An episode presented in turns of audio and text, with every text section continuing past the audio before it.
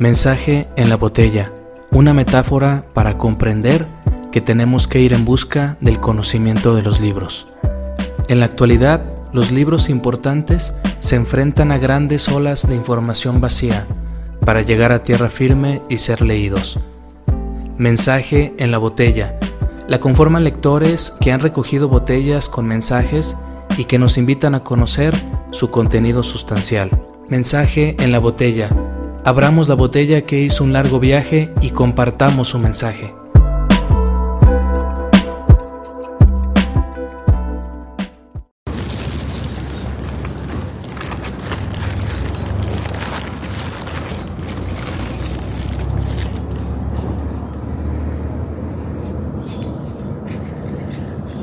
¿Cómo están mis amigos y amigas? Gracias por continuar en las rutas del crecimiento personal.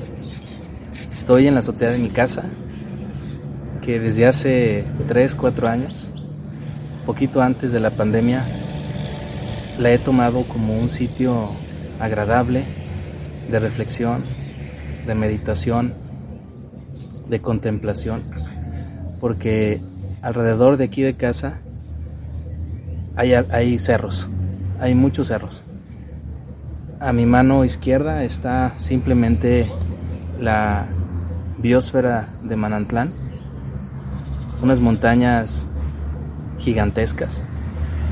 Y el simple hecho de contemplarlas cuando se está ocultando el sol de aquel lado es, motivo para tener un encuentro espiritual consigo mismo. Para dejar que, aprender a dejar que las cosas ocurran y apreciar el todo tal como es.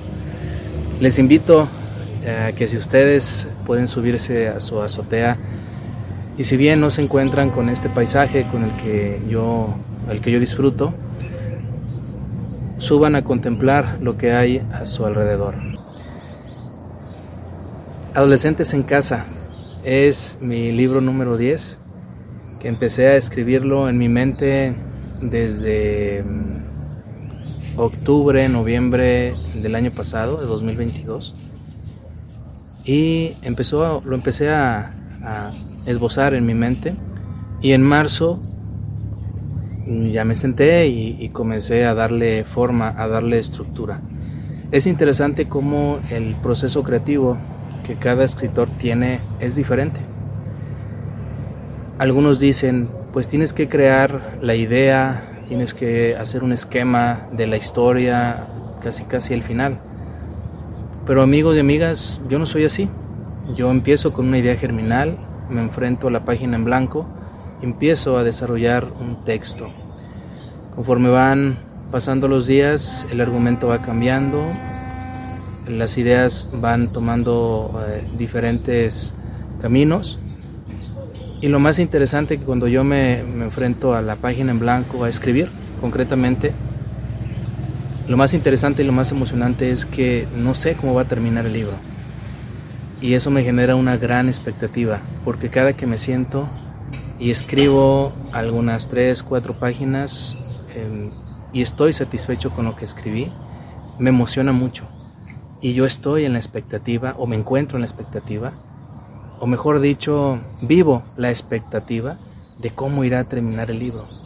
No me quebro la cabeza diciendo, ¿y ahora qué sigue? ¿Y ahora lo otro? ¿Y ahora cómo voy a cerrar esto? No, no me estresa, porque sé que cuando, sé que mi cerebro me va a dar las ideas precisas que voy a poner ahí y que voy a quedar feliz, el cómo, el cómo queda la obra.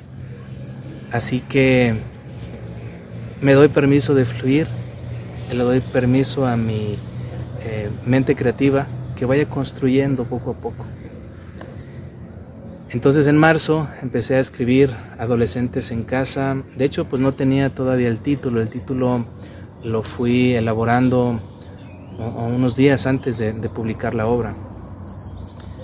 Y es un libro que la pasé muy bien escribiéndolo. De hecho, ahí lo digo en la contraportada lo disfruté bastante, habla de la adolescencia y como lo digo en el preámbulo, no es un recetario, no es una obra de hágalo usted mismo, siga estos pasos y será un papá feliz con adolescentes, será un adolescente feliz, vivirá su adolescencia plenamente.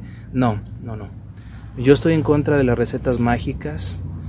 Em, voy a favor de vivir lo que nos toca vivir con nuestros recursos y aprender en el transcurso de la vida. ¿sí? Lo que le puede funcionar a una persona definitivamente no le va a funcionar a otra persona. Que si de repente hay claves o hay llaves de éxito para tener mejores relaciones interpersonales, desde luego que las hay. Pero creo que al interior de la familia, al interior de las familias, tenemos que descubrir nuestras estrategias, nuestras formas de ser, mejor dicho, nuestras formas de ser para vivir mejor, para tener relaciones interpersonales más positivas con las personas que nos rodean. En este caso estoy hablando de una familia, de una familia que tiene unos chicos, eh, un par de, de mellizos y que de repente son adolescentes. Menciono en el libro que la adolescencia puede llegar a nuestras vidas, a la vida de los adultos, la adolescencia de nuestros hijos puede llegar a nuestra vida como la entrada sigilosa de un gato a la habitación. Cuando te das cuenta, el gato ya está sobre la cama o sobre un mueble observando. Y dices tú, ¿qué hago ahí? ¿No?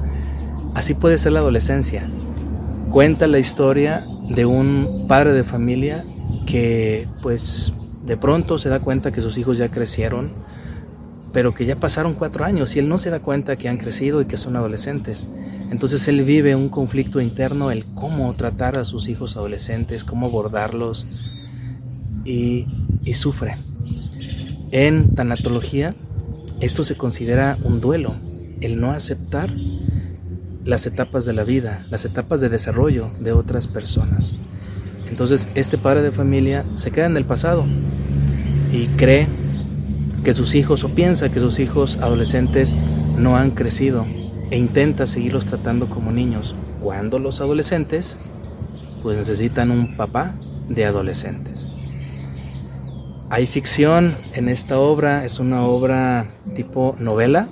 Yo considero que es corta, no me atrevo a decir que es una novela gigantesca, porque tiene 189 páginas.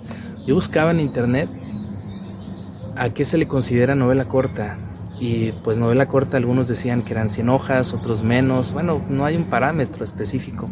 Yo le considero novela corta. Usted puede leerla, dice, puede leerla rápido en unos días y quedarse con conocimiento. Bueno, le digo, hay ficción, hay ficción. Los mellizos experimentan algo que se llama sueño compartido. Cuando ellos duermen, se encuentran en el mismo sueño y vamos a descubrir que es algo científicamente imposible, ¿no? Cómo dos personas están soñando lo mismo al mismo tiempo y se encuentran y son conscientes en el mismo sueño. Le invito a adentrarse a esta ficción, a ponerse en el lugar de los adolescentes, a ponerse en el lugar de los padres de familia. Si usted ya tiene hijos que ya fueron adolescentes, bueno, va a recordar, va a recordar su propia adolescencia y cómo trató a sus hijos. Y en una de esas quizás le ayude el libro a mejorar sus relaciones interpersonales. ¿Qué lleva como mensaje este libro? Pues analizar nuestra dinámica familiar, nuestro rol ante las situaciones que van pasando, ante las etapas de desarrollo de otras personas, analizarlas porque creamos o no, pues la vida continúa y vamos, fuimos niños, luego adolescentes, luego jóvenes, luego adultos, luego adultos mayores, y eso también pega en, las personas, eso también mueve emociones. Entonces es un libro que yo creo que la va a pasar muy bien y, y que va a aprender mucho. Espero que esta obra le deje cosas buenas y que la disfrute. De repente hay que enfrentarnos a este tipo de libros, no siempre encajonarnos en un tipo de literatura. Usted sabe que yo soy diverso. Yo como leo un libro de ciencia, de, astrofísica, de, de novela, de cuento infantil, leo, leo de todo. y eso nutre mi mente. Yo le invito a usted a adentrarse a este tipo de literatura porque bien dice la neurocientífica Lisa Feldman Barrett, leer incrementa nuestra inteligencia emocional. Al leer, imaginamos, pensamos, nos identificamos, eh, observamos nuestra propia vida, observamos también cómo nos relacionamos, dialogamos de alguna manera con el autor, con la autora del libro, estamos de acuerdo, no estamos de acuerdo. Es decir, hay procesos mentales bien interesantes cuando leemos una obra, ¿no? Yo me he enfrentado a libros de neurociencia y, créanlo que llego cuando leo una, un, capítulo o una frase increíble, créanlo que yo me quedo pasmado, me quedo algunos minutos reflexionando lo que acabo de leer y, y siento sensaciones bioquímicas muy interesantes. Y digo, qué increíble es esto. Esta persona descubre esto, esto qué me dice a mí, qué le dice al mundo, en fin. Leamos, amigos y amigas. Ya no quiero seguir hablándoles de, este libro, eh, porque pues puede ser, puedo quitarle las ganas de leerlo. Siéntase también adolescente a leerlo y el mensaje está ahí. Ayudarle a mejorar las relaciones interpersonales y la comunicación intrafamiliar es básica. Lo va a descubrir en este libro. No es receta mágica, es una propuesta que yo le hago para divertirse, ¿por qué no? Para divertirse leyendo este tipo de obras, para pasarla bien. Muchísimas gracias por su atención. Gracias por seguir las rutas del crecimiento personal. Les sigo invitando a abrir nuestros podcasts. Rutas, el podcast de Jaime Gómez. Te invito a repasar los más de 150 episodios que tenemos. Todos van enfocados al desarrollo humano, al crecimiento personal. No dude entrar, en entrar a, a mi sitio web, Jaime Gómez Castaneda, o darse una vuelta por mi página oficial de Facebook. Le mando un afectuoso saludo de paz donde quiera que se encuentre. Pásela bien, disfrute la vida y sea feliz. Hasta la próxima.